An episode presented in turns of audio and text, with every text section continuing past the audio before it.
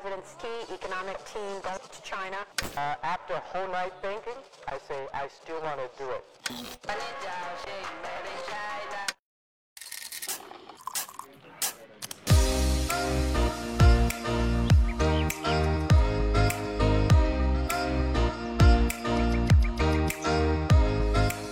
Hey there, this is Rui Ma, your China Tech Analyst. Welcome to TechBuzz China Livecasts by Pandaily. As the name suggests, these conversations are recorded live and then edited for your listening pleasure. Some of these chats are open to the public, and we welcome you to join us. So be sure to follow us on Twitter or sign up for our mailing list to get notified. Remember, members of TechBuzz China Insider get priority access. So if you're an investor or operator looking to join the smartest community online focused on China tech, go to TechBuzz China and see if you qualify. Extra thanks to our partner Pandaily, where you can learn everything about China's innovation. Thanks for subscribing, guys, and do give us a review.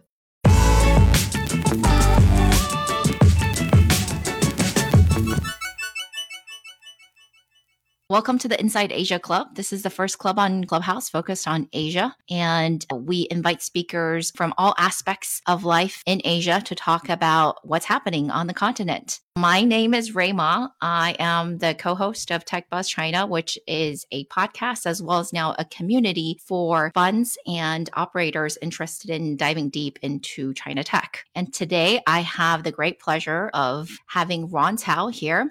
Me and Ron met in Shanghai, where Ron has been investing in China for 20 years. So his background is that he started off at KLM Ventures and then he was at Lightspeed China, and now he has his own fund called Sky9. So some of Ron's investments some of you may have heard of. They include Fang Didi, ByteDance, Meituan, Pinduoduo, QingCloud, Tujia, etc., to name a few. Today's topic, as you can see, is called The Next China is China, right? I actually recently wrote a short column for The Wire China, which is a publication focused on China, called The Next China is China. And it came from Ron, actually. The basic idea is that there are about 400 million people, give or take, living in what I'm going to call developed China.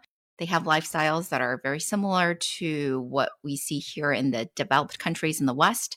But there are something like a billion people in China who live in quite different conditions. And actually, last year, the government said that there are 600 million people who live on incomes of less than $150 a month. So that's quite different from the average citizen in a Beijing or a Shanghai, and they have very different needs. So when I asked Ron last year, right before the pandemic threw things out of whack, and we met up in San Francisco, I asked him if he was going to invest in Southeast Asia or India or all these growing places. And he like looked at me and said, no, Rui, like I'm going to stick with investing in China. The next China is in China.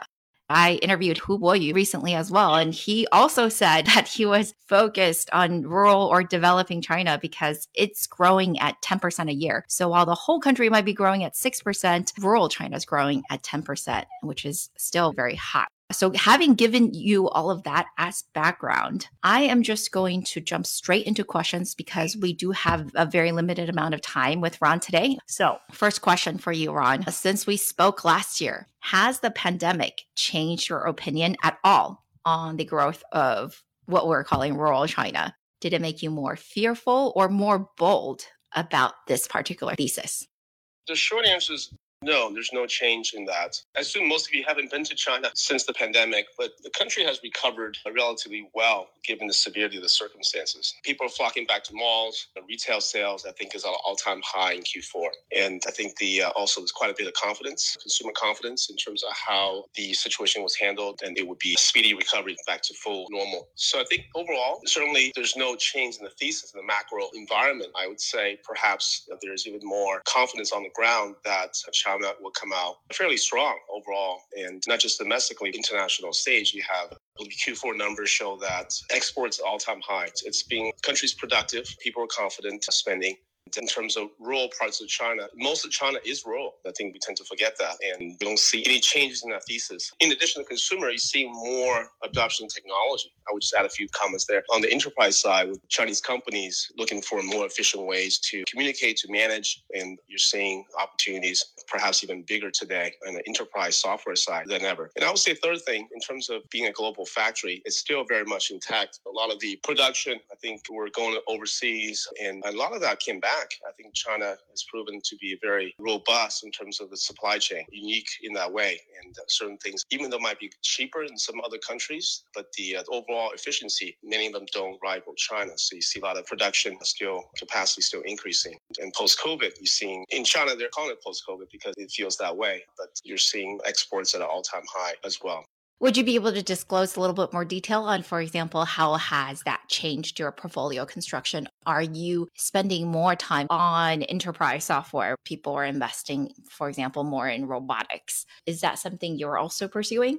Yeah, we are. Consumer is such a big market. On the enterprise side, you just have a sense from top all the way to your convenience store manager that everybody's on the same page in terms of technology is the future. We are funding enterprise software. We're funding cloud infrastructure related projects. They've been certainly bread and butter for some of the US VCs, and a lot of things have been played out in the US. Are they're still being played out today in database software, SaaS. So there's still a lot of catching up to do, if you would, versus the US enterprise market. But at the same time, you're seeing a lot of very advanced work being done in newer fields, leveraging blockchain to do enterprise security software, leveraging AI to reduce the time for pharmaceutical company to discover new drugs, leveraging big data to produce the next generation business intelligence software. So you have this interesting market. We have things that you're trying to catch up, the basic stuff that you see in the US, and very advanced technology applications in new fields where there's talent and there's demand and there's sort of vision among some of the top entrepreneurs.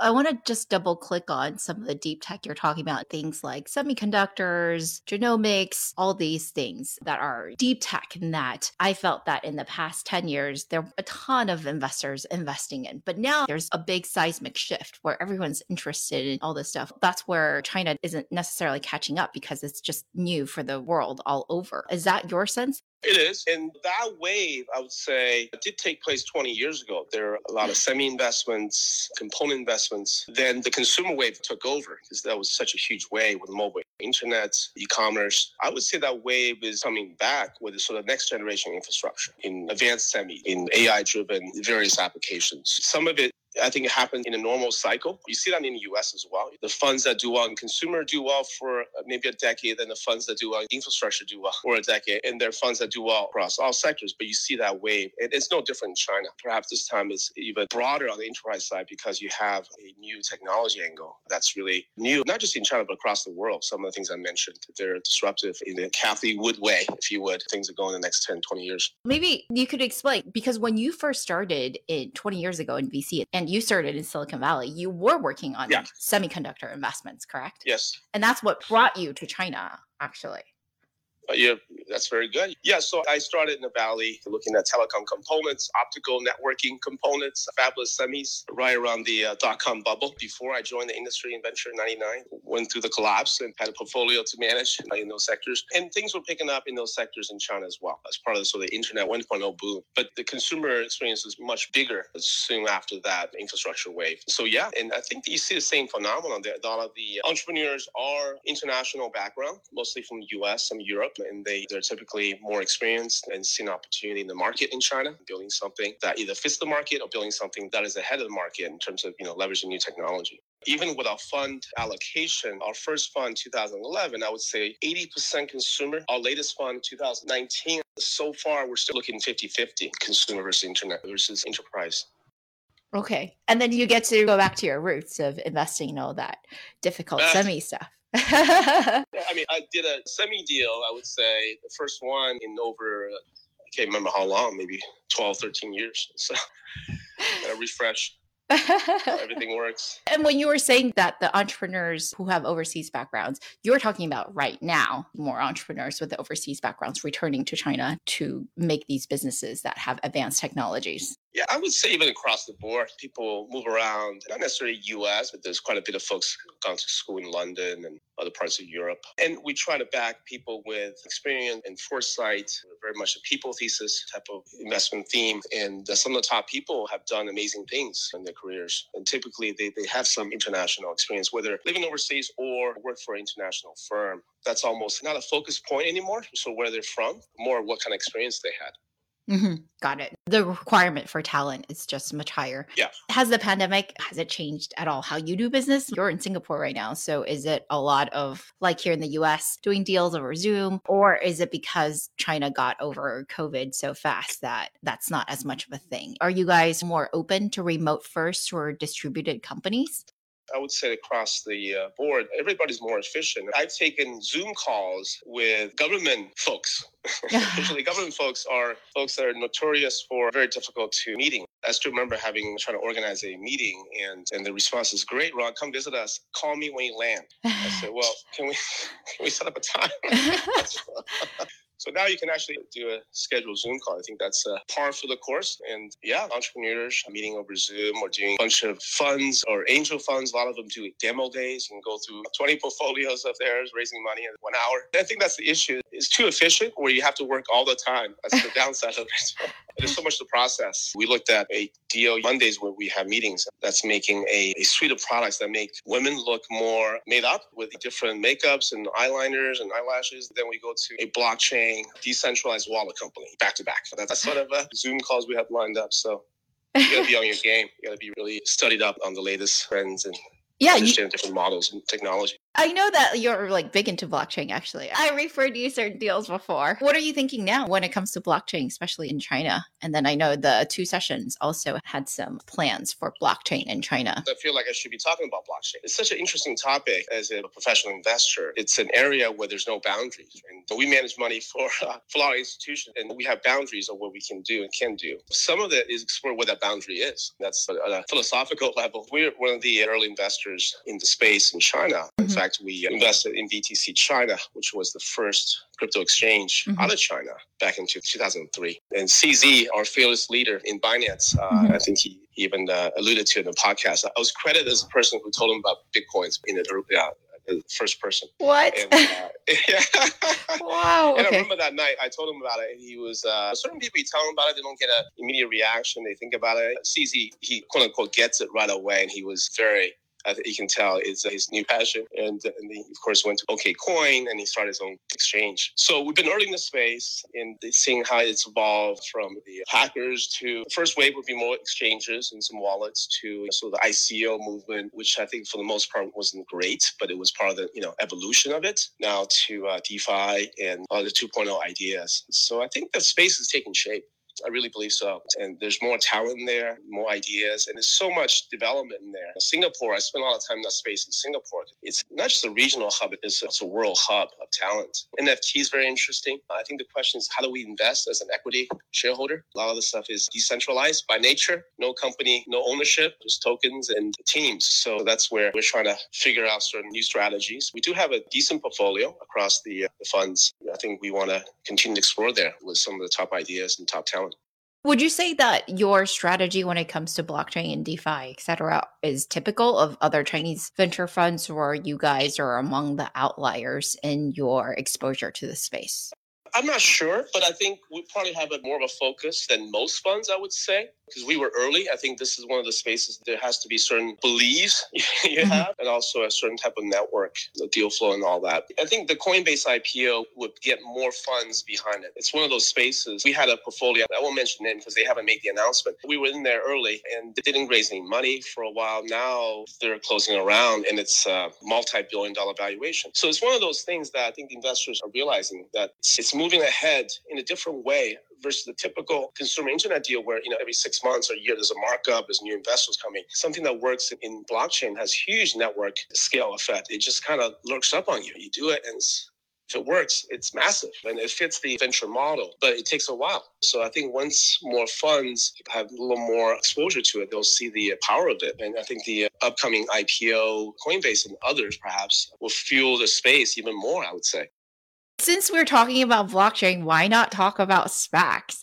I meant to ask Boyi this, but I forgot. Do you think investors in China are as crazy about SPACs as we are over here? I think it's coming. This is the first SPAC wave ever, I would say, in the history of China, perhaps. We have so many portfolio CEOs asking me, what is a SPAC? Should I look into it? It's one on one time. There's a lot of SPACs being raised out of Hong Kong, perhaps in the US, looking at China. I don't think there's been a completed transaction for a Chinese property. We're not focused on it. It's a different investment vehicle, if you would, a little more later stage. And but whoever came up with it originally, it's a, you know it's a clever thing, right?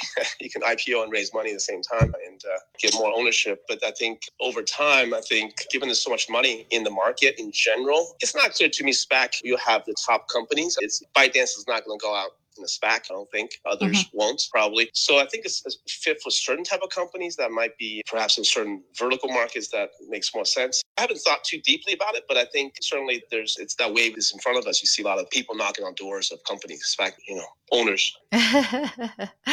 Yeah. Well, I think uCommune is the only startup of stature I'm aware of from China that has gone public via SPAC. I've seen a couple other names, but I didn't even recognize the companies they were talking about. I myself just participated in a panel for Chinese businesses going Chuhai, so going overseas. What do you think of that? Because I remember in 2015, 16, this was all the rage, especially going to India, Africa, and Middle East, right? Like yeah. crazy amounts of attention. I feel like now it seems to me that a lot of the entrepreneurs I meet wanting to start companies now are actually targeting developed markets. I wonder yeah. if that is because ByteDance has been so successful and now they have like this guilty target. Oh yeah, I can do that too. What do you think of that?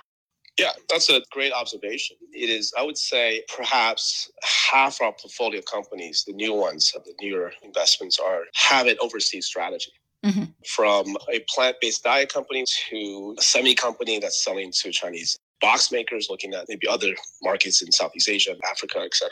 Of course, e-commerce is with COVID, e-commerce has been big in terms of cross-border e-commerce. Shein is a mega company that should go out sometime this year or mm-hmm. you know, next year. And with that kind of trend, a lot more Chinese, both on consumer enterprise side. On the consumer side, more confident we can actually go overseas and get market share. And the enterprise side, they have unique solutions that are we, we talked about a little earlier. That's world class in terms of how they think about delivering a new disruptive idea to the market. But just for example, across border e-commerce, I would go back back to that. We invested in a company called Dianjiang that's essentially a Shopify type of play, but they're targeting Chinese merchants. And a huge percentage of Shopify customers are Chinese uh, and Chinese merchants. So we're targeting that group and trying to service them better with additional customer support because we're in China. We can do Chinese language support, WeChat support. We have different payments that might be easier for a merchant. On top of that, we have all these features that are just as good, perhaps even better than Shopify with mobile e-commerce features, with marketing tools that can maybe go to Southeast Asia, not just in, on Facebook, Instagram. That I think we benefit from the sort of recent cross-border movement. And we have a furniture company that's selling into China market. They're opening stores in Singapore Singapore and other parts of Asia. We have a beauty accessory company, a platform, online, offline platform. They're looking to open in US. But they have really good products. They have really good supply chain. I think it's really building a consumer experience that's suitable for the Americans. And the CEO spent time in LA before. They understand how US use spends money. So we'll give it a shot, see if we can be successful in the US market. So it's a theme that is actually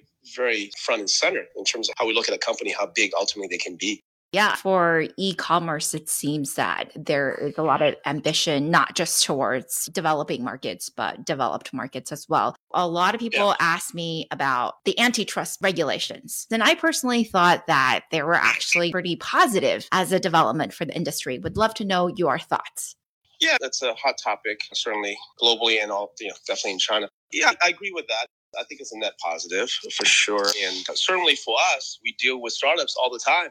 We, like to have a fair competition, fair place for everybody. So I think it's giving some confidence to startups in terms of how they can have a fair playing field. And in a large company, China is no exception all companies leverage their size to their advantage. And there's some really big Chinese companies out there. I think this sort of sets the tone and certain practices are pushed to the limit and the government stepping and say, hey, you can't do that. And I think that's good in general for the startup community.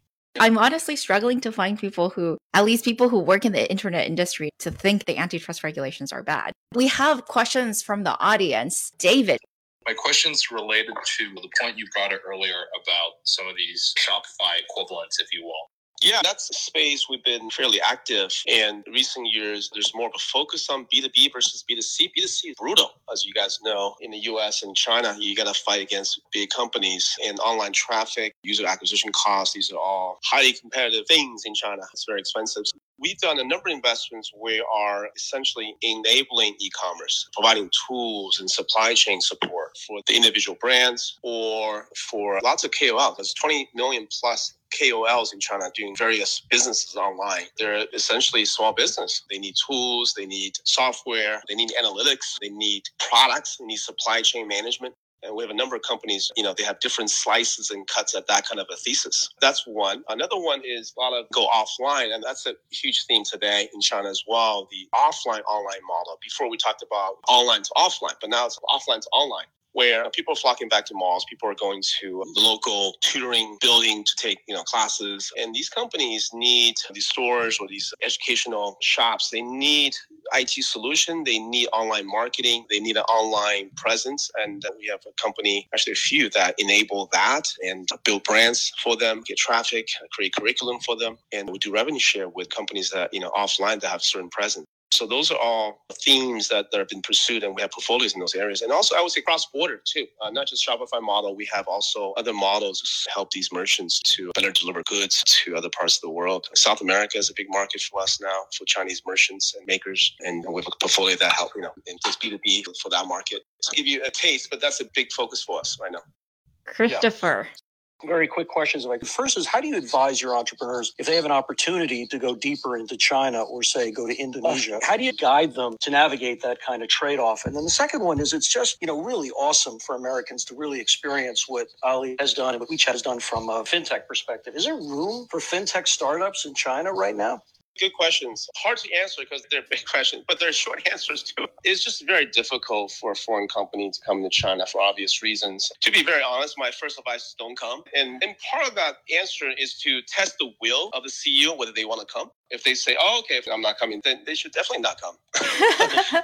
because it is brutal. It is absolutely brutal the Chinese company go to deeper into China, or should they look seriously at Indonesia or Brazil or some other large market that might have a similar need? I think depends on how they think. So much of success on you know a company and a CEO is their mindset. It depends on the mindset. If their mindset is, hey, China is too brutal, let me go to Southeast Asia.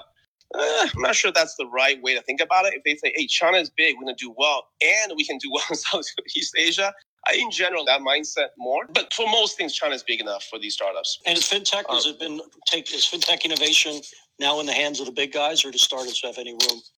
You know, that's a question we are debating internally. It is a good question to revisit. Certainly, six months ago, a year ago, the answer is no. There's no more opportunity for startups. But I think the landscape has settled down, if you would, if that's the right word, where the government is clear on some of its policies. The P2P lending space has been cleaned up. And then the government, a lot of it is government driven, is very, is still very much open to new ideas. So, is there peer to peer insurance opportunities out there? Is there some DeFi opportunities out there that can, can survive? survivable in China? It's hard to say. We're kind of exploring that.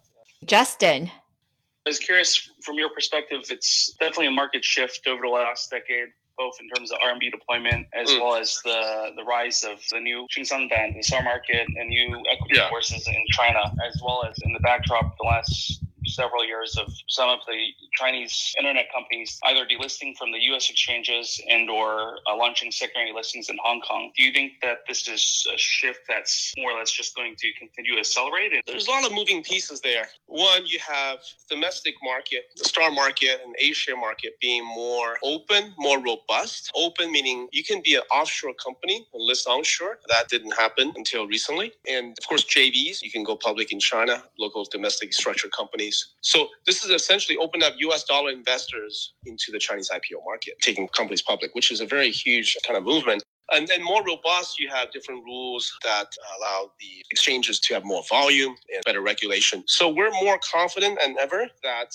we can take some of our companies public in China as an exit mechanism. So you got that. And you have also foreign capital flow into China. China is more open to that. In fact, we have set of vehicles to convert our US dollar funds into RMB, invest onshore. As if we have RMB. That didn't happen a few years ago. So China is open for business, that's for sure. And they're agnostic where the money's coming from. They enjoy foreign investments. And then you have Hong Kong making a run to become a technology hub for Asia, for sure, then maybe perhaps for the world, and attracting a lot of Chinese listed companies, US, back home, quote unquote. So these are all trends that are very visible. And there's no reason those are stopping. At the same time, US market, what can you say about the US market? It's a roller coaster. You try not to look at it every day, but it's robust as ever. And a lot of companies that done really well there from China. In fact, we have, knock on wood, we should have three IPOs this quarter in the US from our funds, various funds. And some of the top tech companies, internet companies, fast growing consumer companies are still looking at US as a primary option because it's still way ahead in terms of all the uh, regulation and the focus from the investors and then the float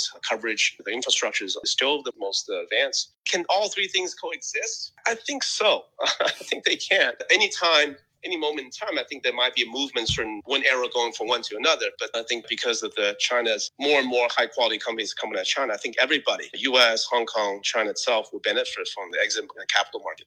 Bankers are going to be busy. Jen, yeah. You mentioned high speed railway. I actually just read this very interesting figure that from Beijing to Shanghai is the same distance as Boston to Chicago. And the high speed railway from Beijing to Shanghai costs half compared to Amtrak. And it takes about four hours. Whereas with Amtrak, Chicago to Boston is 22 hours. Yeah, that's the kind of difference. My question is related to semiconductor. What is the view in terms of this kind of investment going to semiconductor in China, be able to truly build a self-reliant supply chain in China?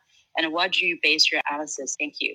Yes, I used to work for Intel. I started my career at Intel and I worked in the fab. I wasn't working at Intel Capital. I had a real job, as they say, and focused on processes and started my venture career in semis. There's certain laws in semis that I don't think can ever be broken. And I'm not talking about Moore's law. I'm talking about all kinds of laws. These things cost a lot of money. The uh, cycle time for consumer can be too short. For the large, some of the larger chips, the sell-in cycle is really long. Competition. There's all these, you know, sort of things you learn investing. It seems like those things don't matter today.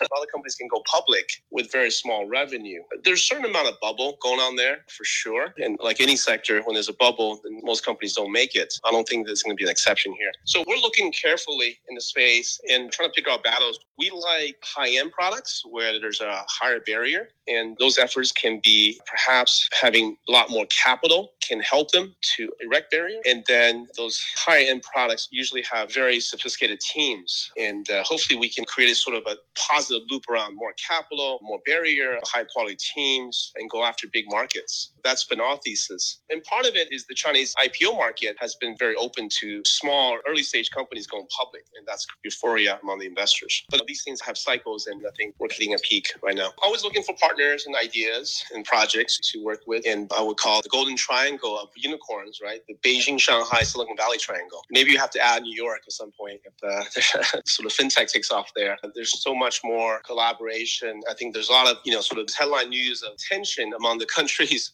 But what I see on the ground is a lot of collaboration. And I think that's what everybody's really focused on across the borders. I hope not just our investments do well, but there's people working together on interesting ideas that makes the world better. Thank you again for joining us in your early morning from Singapore, okay. Ron. Thank you. Thank you.